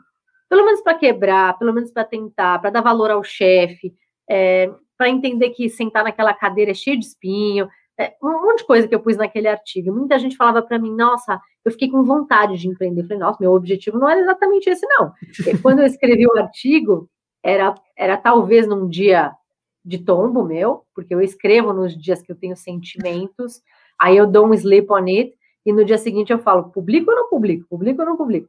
Então, é, esse dia com certeza foi um dia de muita queda, mas eu, eu me reergo no dia seguinte, mas eu faço questão de compartilhar, porque eu acho que se as pessoas empreendessem, elas teriam menos essa coisa de na corporação, porque as corporações, gente, não é fácil. Não é fácil para os grandes, não é fácil para os pequenos. E eu tenho gente que está comigo, às vezes, há 15, 16 anos na agência. E eu falo assim, e eles me falam uma coisa que eu acho legal. Eles falam, eu estou com você porque eu acho que eu nunca estive dois anos seguidos no mesmo lugar, fazendo a mesma coisa. Porque ou eu mudei o nome da empresa, a razão social, o propósito, a entrega, o time, o cliente. Eu sempre faço questão que as pessoas que estão Mas é que talvez, Dani, o seu ambiente, eu vou trazer sim, a prosa, sim. ela não deixa de ser uma plataforma de educação para que as pessoas possam empreender os seus projetos um pouquinho. Então é, é, é, um pouco da analogia. Ainda não tenho musculatura suficiente, não estou preparado para empreender algo carreira solo. Então, eu uso uma estrutura que vai me permitir aprender, conhecer empreendedores, fazer projetos legais, fazer empresas acontecerem. Errar. Tem um pouco disso. Errar, errar, porque eu posso errar, porque no fundo. Pode errar. Pode porque errar, não tem então, inovação sem erro, né? Então, então assim... mas aí, Daniel, o que você falou é um ciclo. O ponto é você ficar fazendo ciclo pro resto da vida, entendeu? Então, o que, eu, a sua fala é: eu acho que todo mundo precisaria ter uma experiência empreendedora, de fato. Eu, pelo menos eu acredito, tá? E sim, eu acho que as pessoas elas nascem empreendendo porque você falou, empreender é empreender a vida, na real, não é negócio. Então já tem essa. Mas o desafio é que as pressões sociais, a grana, o racional. E aí tem esse lugar também que você falou, empreender é ser protagonista da sua vida. E Exato. quem quer uma mulher em casa protagonista? Os filhos não necessariamente querem. O marido, pelo amor de Deus, imagina minha mulher se expondo, aparecendo, usando o tempo que ela teria para mim, para coisas dela. Nem fudendo. E não, é só isso, um tem a questão do controle financeiro também, né? O homem claro. tem o controle financeiro. O mito mulher... do homem provedor. É, tem Exato. isso, que é muito difícil, é muito duro. Exato. Dani, deixa eu aproveitar aqui que a gente acabou abrindo um parênteses aqui. Você tem bastante contato também com mulheres que estão empreendendo no mundo mais de tecnologia. E eu vejo que isso ainda é muito difícil. Então, se você pegar empresas hoje no Brasil que são lideradas, né, startups que são lideradas por mulheres, você conta no dedo, nos dedos, né? Então, sei lá, você tem a Cris Junqueira no Nubank, você tem a Mari na Gup, é, sei lá, você tem a Júlia Petit a, e a Márcia no, na, na Salve, sabe? Dá para contar no, nos dedos, assim. Você tem, você sente que tem mais mulheres querendo empreender no mundo mais digital, no mundo de alta escala? O que, que você sente, assim, é, no seu círculo? Eu sinto duas coisas. Primeira, que existem mais mulheres do que as pessoas sabem que existem. Pelo menos no meu grupo, Legal. no meu ecossistema aqui, sei lá, um grupo, dois grupos de WhatsApp poderosos que eu tenho de 240, tá cheio. E a gente olha sempre fica se, se xingando, assim, no bom sentido, falando: olha isso! Hoje, por exemplo, é, tem um simpósio, um, um, webinar com 20 homens é, em fintech, tem uma mulher. E essa uma mulher está no grupo. Aí ela fala: cara, tem várias outras que podiam estar tá aqui, a fulana, a beltrana. Então, assim, é quando, quando existe, às vezes eu faço cobranças assim, falo, cara, a gente não devia entrar, nenhuma marca devia patrocinar um evento que não tivesse diversidade de gênero e de raça. Não pode. Porque só assim a gente vai fazer com que uma. Assim, os fins justificam os meios, não vou maquiavelizar as coisas, mas é, a hora que a gente começar a olhar para essa, para os homens brancos todos, como, com estranheza, a gente vai fazer com que é, as coisas sejam diversas de verdade. Entendeu? Não pode ser olhado como normal. Não pode, Não pode, porque elas existem. É a mesma coisa que acontece com, com conselho. Eu tenho um monte de amigos que falam assim, não, eu criei o meu conselho de administração. Só e... tem homem, né? Tem, Só tem homens todos brancos. E, e decisões e assim, vão né? sair daquela mesa. Ah, não, mas o fulano veio de banco, o outro veio de saúde. Gente, é todo o mundo outro veio de Harvard, vida, né? com o mesmo repertório. E, e aí, ah, mas não existem mulheres. Então, eu vou te falar, eu tenho um outro grupo, que até teve que dividir o grupo de WhatsApp, porque já, já estamos em 350, que são todas mulheres formadas em conselho de administração. Formadas, porque tem muito homem que está em conselho que nunca se formou, o que não está errado, mas é, se formou na vida. Mas mulher formada, pós-graduada, treinada, afim, afim, afim de, de apoiar, afim de inovar. Então, elas existem. Primeira coisa que eu ia te falar é assim, existem em todos os setores, existem founders e mais founders. Eu tenho feito de tudo para apoiar essas founders, porque elas são quietas às vezes. O que falta é a gente chamar proativamente. Elas não vão aparecer. A gente tem que cavocar, buscar, porque elas existem. E não precisa de muito garimpo, não. Não, a sua é só... fala é muito forte. Existem mais mulheres do que a gente imagina. Eu fiquei, tipo, mano.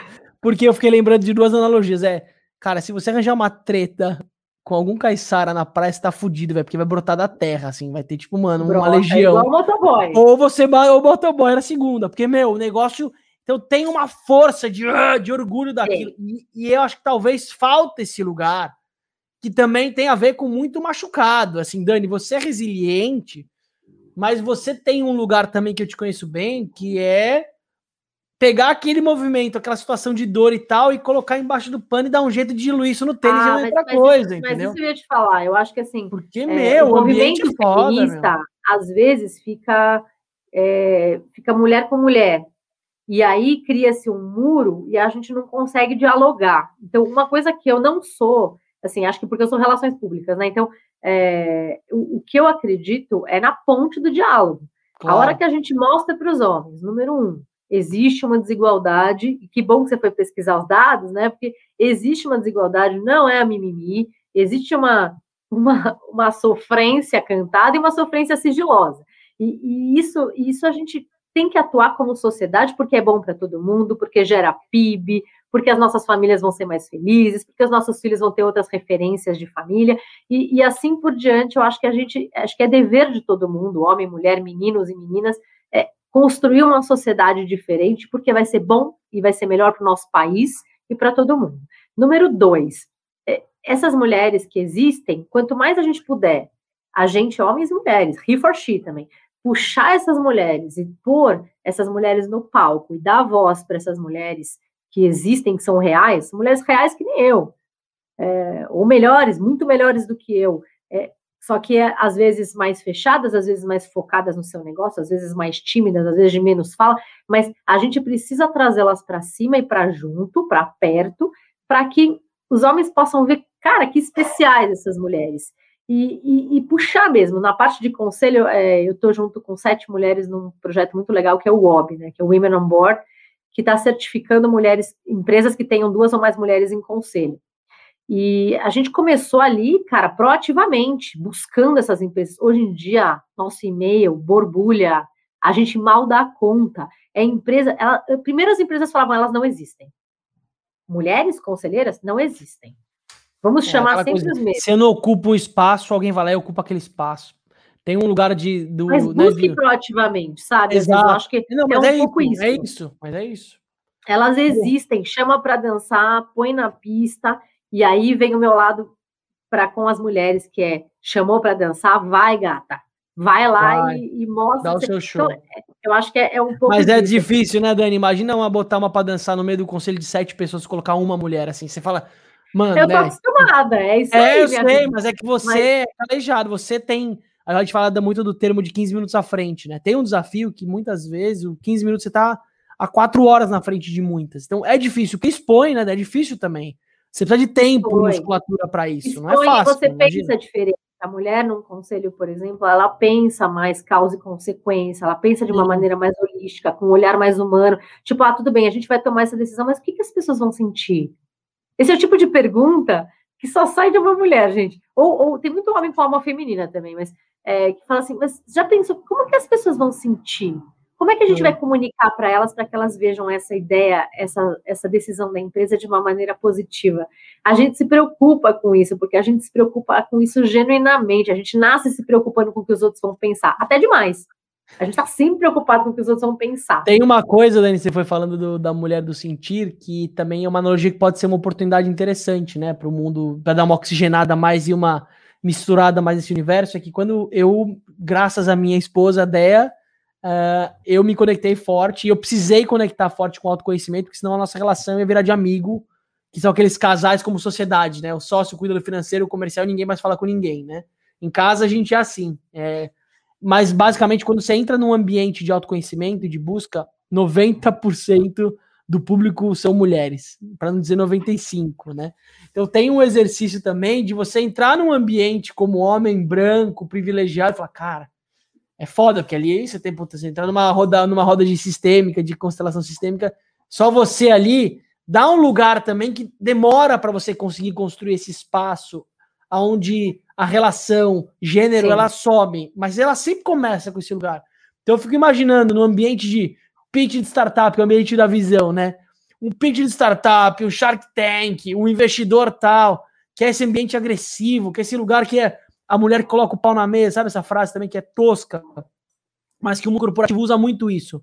Vai lá e se posiciona como? Que a mulher que ela precisa, às vezes, se posicionar como um homem, como um, uma figura de um homem distorcida, para ser aceita e incluída, e ela perde, às vezes, a doçura, a sutileza, a delicadeza, vários aspectos que é, são dela. Se masculiniza porque, porque ela se masculiniza porque o mercado acaba solicitando essa postura, né, para ela querer ela acha que o mercado precisa disso. Isso é uma coisa também que eu falo muito, que a gente pode endurecer sem perder a ternura, né? E, e, e, vencer a mesa ali com as suas próprias opiniões, não necessariamente pelo tom de voz, não necessariamente é, pelo volume. A gente tem que ir pelo conteúdo mesmo. Total. Dani, pegando aqui um, um gancho para a gente já já tá é, quase no finalzinho aqui da nossa conversa, eu queria pegar um, uma última uma última provocação aqui. Se você pudesse começar hoje assim um negócio assim, que negócio você começaria assim? Se você assim, o Dani acordou de manhã, que negócio você começaria? Nossa, que dúvida. Eu, eu, eu fico muito confortável em comunicação ainda. Então, depois de abrir cinco agências de comunicação, eu talvez abrisse é, mais uma, eu, eu adoro comunicação e eu acredito que, por mais que os números e os dados venham, a comunicação entre as pessoas, ela ainda é muito criativa, humana, isso me seduz justamente pela falta de rotina, pelo, pelo poder novo. Então, olha que loucura, mas eu acho que eu abriria é, ainda uma agência, mas eu também tenho, eu tenho paixão por educação. Então, eu amo, eu acredito na educação como um motor, E quando eu fui ver que negócio eu abriria, aí eu abri o Aladas, porque eu falei, cara, eu quero montar uma plataforma de educação pautada num tema que eu sinto que faz falta, que, que falta para mulheres, mas ele poderia ser para jovens, ele poderia ser. É, então, eu, eu abriria uma edtech é, capaz de escalar, porque hoje o que eu sinto legal no Aladas é eu montei um curso, ótimo. Ele hoje abastece X mulheres, ele tem capacidade de multiplicar por mil, três mil, dez mil, um milhão. Ele está pronto hoje é, para escalar. E essa coisa do pronto para escalar me seduz. É igual a mentorela, assim. É, fazer business de plataforma, né? Que eu preciso de mentores e mentorados. Às vezes eu tenho mais mentores, às vezes eu preciso de mais mentorados. Então, esse. Dani, te conhecendo, eu, eu sei que a escala é, é, também o gerar mais impacto e acessar mais gente. Eu acho é que o, o, grande desafio hoje é que a escala ela caiu no lugar financeiro do jogo, né? Um lugar ah, de eu nem pensei, econômico. Não, eu, eu nem sei, pensei em grana. Eu tô reforçando eu porque eu te conheço, mas eu queria deixar isso muito claro que quando a gente usa o termo, emprega o termo da escala, ele às vezes acaba indo no inconsciente coletivo dos modelos de negócio, que tem a ver com mais grana, unicórnio, umas coisas. E, cara, acho que a escala é, é mais horizontal, né? É poder acessar e talvez, Dani, criar não uma EDTech para dar um peteleco na orelha da, da mulherada, mas para tirá-las do lugar dela e metade delas você levar para outro lugar para elas fazerem alguma coisa, porque a gente tem um exercício, um movimento coletivo que eu sinto, esse chamado no, a pandemia reforçou isso, né? Que é o que, que a gente vai fazer além de negócios para a gente, para os nossos filhos, para nossa comunidade família e para as pessoas que mais precisam, né? Sim. A gente tem um chamado social no Brasil e para você que está ouvindo a gente, o, o bicho vai pegar para a gente, como país e como sociedade.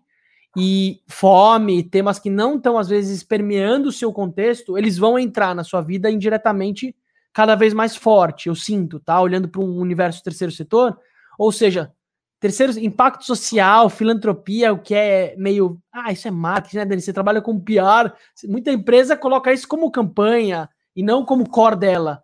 Mas, cara, tudo é. que a gente for pensar, ele tem um exercício de o que, que eu estou fazendo que de fato vai entregar algo que não seja só para três, mas que seja para várias pessoas. Então, tem esse chamado que eu ainda sinto que o mundo dos negócios está distorcido. Não na sua fala, mas eu queria reforçar isso. Não monte o um negócio por uma escala financeira. Cria uma escala de relevância. Cria uma escala de profundidade de impacto na vida de um ser humano também, porque às vezes é melhor você criar um negócio que você conseguiu construir uma tese de impacto na vida de alguém e depois replicar isso, do que você criar uma plataforma gigantesca. É, não, é exatamente isso que eu fiz. Assim. É, eu tive o retorno, assim, com o retorno de 20 e poucas alunas da jornada, eu já percebi o impacto que é capaz de causar. Eu já, eu já arrumei, né, o que eu precisava arrumar, porque você sempre, quando você lança uma coisa, você sempre tem que melhorar e arrumar. Eu já estou super feliz com o que aparece de, de feedback. Agradeço feedbacks, porque também a mulher ela tem muita dificuldade a receber crítica, né? E, ainda mais da sua empresa, que é tipo um filho. Então, se alguém falar que meu filho está mal educado, sei lá, eu posso falar, mas ninguém pode. Então, eu, eu aprendi a ouvir e aprendi a melhorar. É, e hoje eu olho e falo, cara, eu quero impactar mais gente. Eu quero, eu posso, eu acredito. E eu sou dessas que eu falo, eu posso, eu vou, entendeu? Então, eu não sei quanto tempo vai me custar, não sei quanta energia isso vai me custar, mas eu vou. O reforçando só um outro ponto da visão, não sei se ia puxar alguma coisa, mas eu recebi uma mensagem ontem de uma pessoa do Fábio que estudou comigo na faculdade, nem era. Quando a faculdade é meio colega, né? Acho que as construções verdadeiras são mais quando a gente é mais moleque, eu sinto. Mas o Fábio chegou para mim e falou assim: ouvi o podcast de vocês falando de agrofavela, de agrofloresta, com o Walter, que inclusive para você que está ouvindo a gente vale a pena assistir. Ele falou, cara, foi fundamental para decidir que eu não vou arrendar as terras da minha família porque eu vi que quando você planta soja durante 70, 60 safras, você acaba com aquela terra, eu vou segurar mais. Então você vê, às vezes é uma fala, o potencial da comunicação, né? É uma coisa. É. Uma coisa que a pessoa se permitiu a ouvir o podcast até a fala tal e usar isso não só como uma inspiração, porque essa tomada de decisão, imagina, Dani, já vai gerar conflito, às vezes em irmãos, é, mas em, o que eu falo, pessoas. Se eu puder, se eu puder assim, ó, eu vou ter que fechar que eu vou ter que exercer meu papel número dois, que eu preciso pegar meus filhos em três minutos na escola. Mas para fechar direito, eu assim, se eu pudesse dar uma mensagem, é a gente entender que, primeiro, empreendedorismo feminino não tira lugar de homem nenhum. Faltam empreendedores nesse país. Quando você olhar um negócio de uma mulher, pensa que é difícil para caramba, é difícil para qualquer homem, é difícil para qualquer mulher.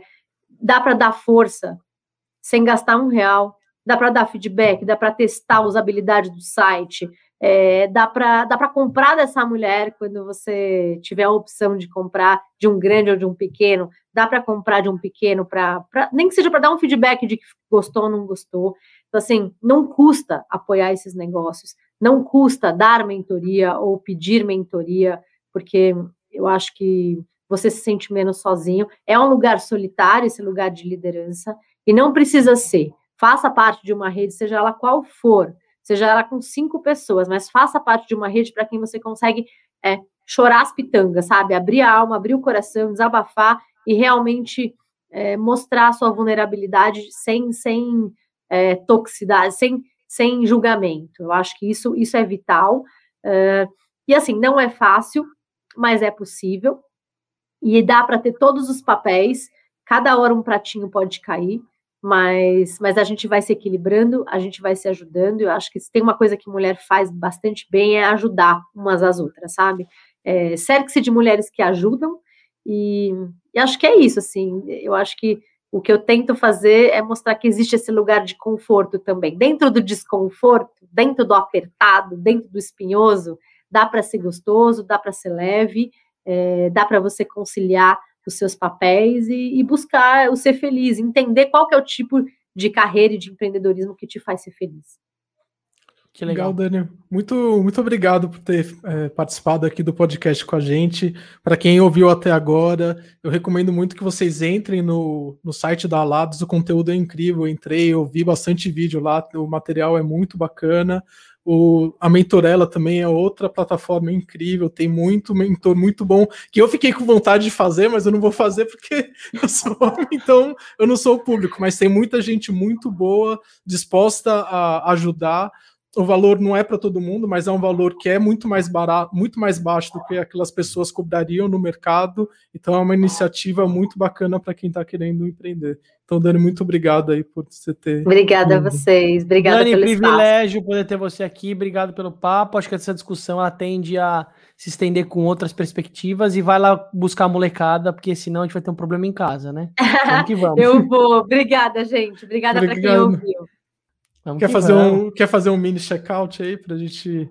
Ah, terminar? eu achei a da visão, foi legal a, a troca. Acho que é um tema que ele é só o começo, na verdade. Acho que ele não se resume a um episódio único. A gente precisa trabalhar isso a partir de perspectivas diferentes. Acho que a Dani deu um lugar, um senso legal de quando eu tenho privilégio, como eu me aproprio desse privilégio em pró de mim, primeiro, e no sentido de fazer o que me motiva o que me dá essa vitalidade. A Dani tem muito essa vitalidade, essa força de realização que ela tem muito forte, mas que faça bem para o outro também, que esse senso de time, de coletivo, de são pessoas, de gerar mais impacto. A educação vindo como rebarba no processo. Para mim, educação é o canal, é uma outra palavra para dizer como eu replico, né? Como eu deixo um pouco disso, como eu semeio esse lugar. Então, acho que a Dani trouxe um pouco desse lugar do privilégio como algo importante para a gente como sociedade, né? Se eu tenho o privilégio, eu aceito ele, como eu uso em pró do, do, do todo, né? Acho que tem um pouco disso, mas me dá vontade de falar com outras perspectivas femininas também, outras realidades, sabe? Coisas que elas não têm só o senso da, da força da realização ali. Então, rala que rala, que rala não é rala que rola, entendeu? É, eu achei, eu achei um episódio muito legal, assim, ter um, um tema mais transversal, né, não horizontal, que nem pegar uma indústria. Achei um experimento legal, fugiu um pouco do, do formato que a gente está acostumado, é, mas a Dani é super inspiradora, né? Eu fico, escutando a Dani, eu fico falando, fico falando para mim mesmo, putz, eu sou meio bunda mole mesmo, porque a Dani é faca na caveira, né? Nossa, Nossa achei. Dani... É, e a Dani é, é assim, velho, você não dá assim, espaço, incrível, mano. Né? Você não dá espaço, ela não deixa você falar, velho. Ela vai que vai. A Dani, meu, ela tem um repertório que ela engole, e é isso que precisa, né?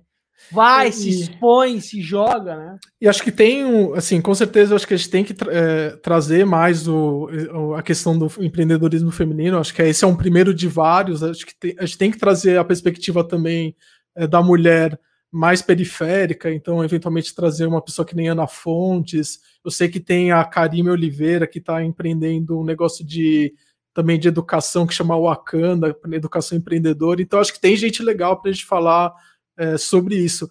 Eventualmente aí é uma provocação para a gente pensar depois, que é eventualmente a gente poderia fazer isso nas resenhas, não no, nos garimpos. Então a gente usar as resenhas de e de vez em quando nas resenhas a gente tem um convidado para tratar de um assunto Gostei. específico. Faz muito sentido da visão. Acho que é um caldo importante para você que está acompanhando aqui a resenha. São os espaços onde eu e o Davi a gente aprofunda mais um tema que normalmente ele vem inspirado de um de alguém que a gente conversou num papo anterior, né? No papo da, do começo da semana. Pode ser, faz muito sentido. É, acho que é um formato que vai fazer, vai ficar legal. Então, a, a, o garimpo, que é esse episódio que a gente fez hoje, ele ser um, um a gente ficar mais nas indústrias e a resenha gente falar mais de temas transversais. Acho que vai ser um, uma linha legal para te seguir. Muito bom. Show de bola, Davi. Então é isso. Obrigado para quem ouviu até agora. É, sigam a gente nas redes sociais. Usem isso para a vida. Acho que essa é a principal coisa. Assim. Se você escutou até aqui, não deixa isso só anotado no caderno. Leva essas coisas para sua vida, que é aí que efetivamente você vai fazer a diferença. Sigam a gente nas redes sociais, no Instagram e principalmente no Spotify. A nossa plataforma oficial é o Spotify, é, mas você também pode encontrar todos os conteúdos tanto é, no Instagram quanto no YouTube. Mas a gente quer que crescer nossa presença aí no Spotify.